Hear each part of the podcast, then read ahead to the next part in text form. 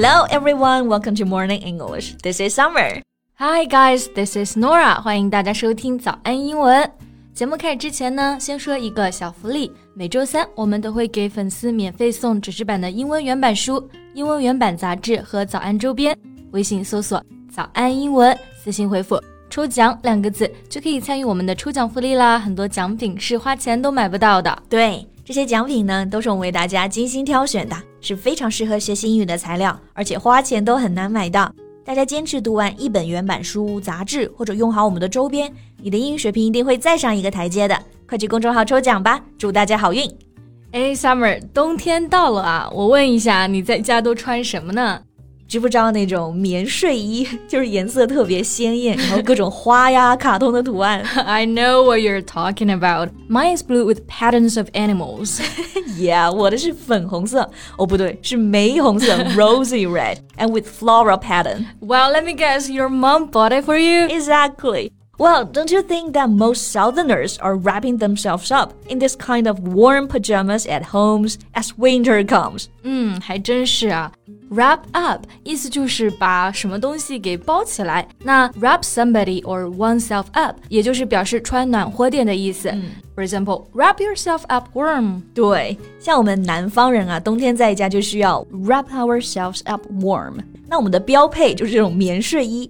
我说人手一套应该不夸张。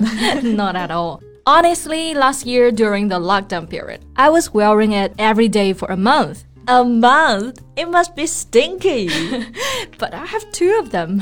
就是还是两套换着穿的啊。嗯嗯，OK，嗯。好，总之就是呢，这是过冬必备。对，那像这种棉睡衣啊，英文怎么说呢？英文翻译就可以直接说是 warm pajamas。Warm 刚刚说了就是暖和的。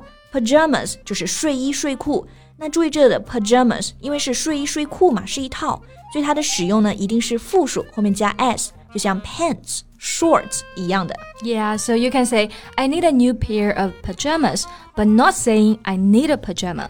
然后呢，当然除了说是 pajamas，像 sleepwear、nightwear 这几个词呢，也可以表示睡衣。Exactly, they all refer to clothing designed to be worn while sleeping. Yeah, but what is interesting is that we Southerners wear pajamas not just when sleeping, but also when staying at home, going to the grocery taking a walk outside to anywhere within a kilometer. 嗯，真的太真实了。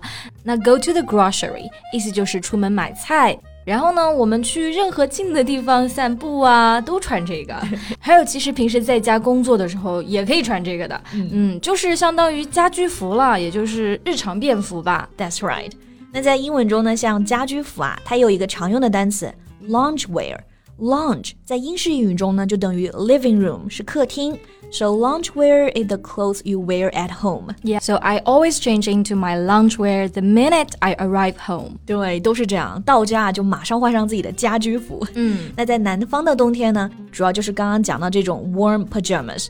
so why are we so obsessed with it? I think there's so many reasons. So let's deep dive into it in today's podcast. 那我们今天的所有内容呢，都整理成了文字版的笔记，欢迎大家到微信搜索“早安英文”，私信回复“加油”两个字来领取我们的文字版笔记。Okay, Summer, what do you think is the most important reason?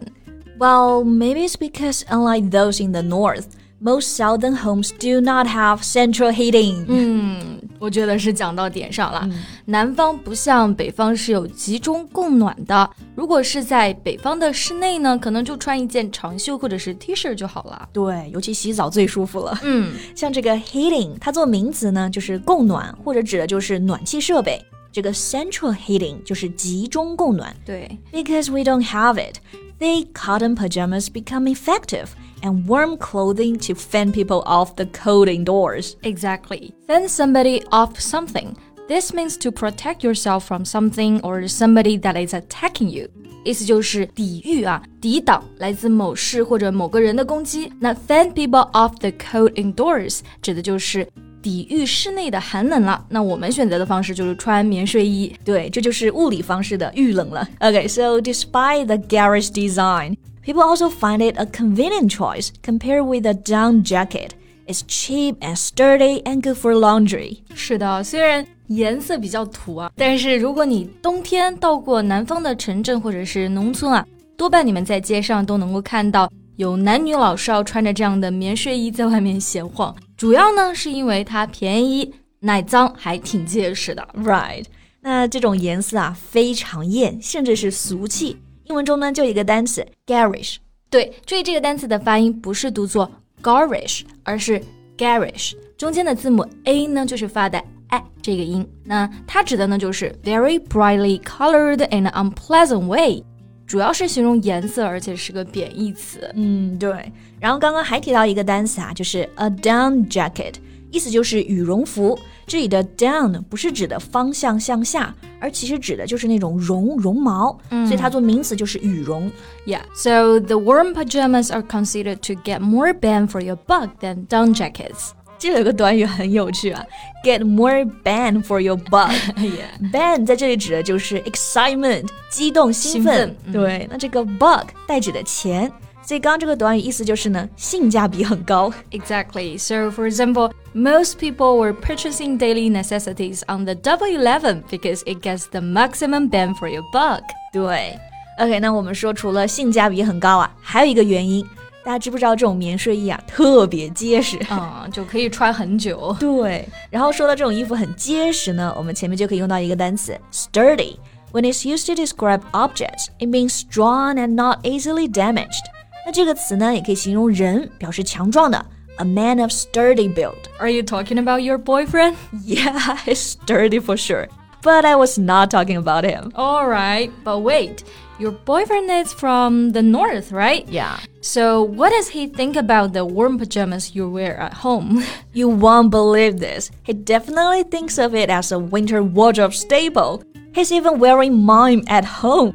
But the pants are too tight and short for him. No kidding，他那么大的个子居然穿你的衣服，就想想就很搞笑啊。那不过我们刚刚讲到了过冬必备， 嗯，形容某件东西是必备呢，我们就可以说到 it's a staple。对，形容食物的时候呢，这个 staple 指的就是主食、基本的食物，比如像 rice、milk。那这个 winter wardrobe staple 就是说呢，冬日衣橱的必备品。yeah. For instance, except the warm pajamas, long jumps, and thermal underwear also are my winter wardrobe staples. Yeah, me too. And also sweaters, 毛衣也是。对，刚刚还提到了一个 long jumps，就是秋衣秋裤，而 thermal underwear 就是它的升级版本，保暖内衣裤啊。对。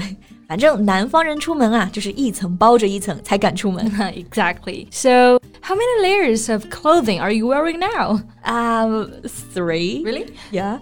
Thermal underwear, a sweater, and a down jacket. 嗯，不过小时候就穿更多啊，穿四件啊，呃，毛衣套毛衣那种。没错。那像我问别人啊，穿了几件衣服，穿了几层，就可以用到 layer 这个单词。Yeah, and typically three layers of clothing will keep you dry and warm in winter. 是的。 好了，那我们今天聊了这么多啊，关于冬天的经典穿搭，不知道大家认为心中的过冬必备是什么呢？嗯、欢迎在评论区留言告诉我们。那么今天的节目呢，也到这里结束了。最后再提醒一下大家，我们今天的所有内容都整理成了文字版的笔记，欢迎大家到微信搜索“早安英文”，私信回复“加油”两个字来领取我们的文字版笔记。So thank you so much for listening. This is Nora. This is Summer. See you next time. Bye.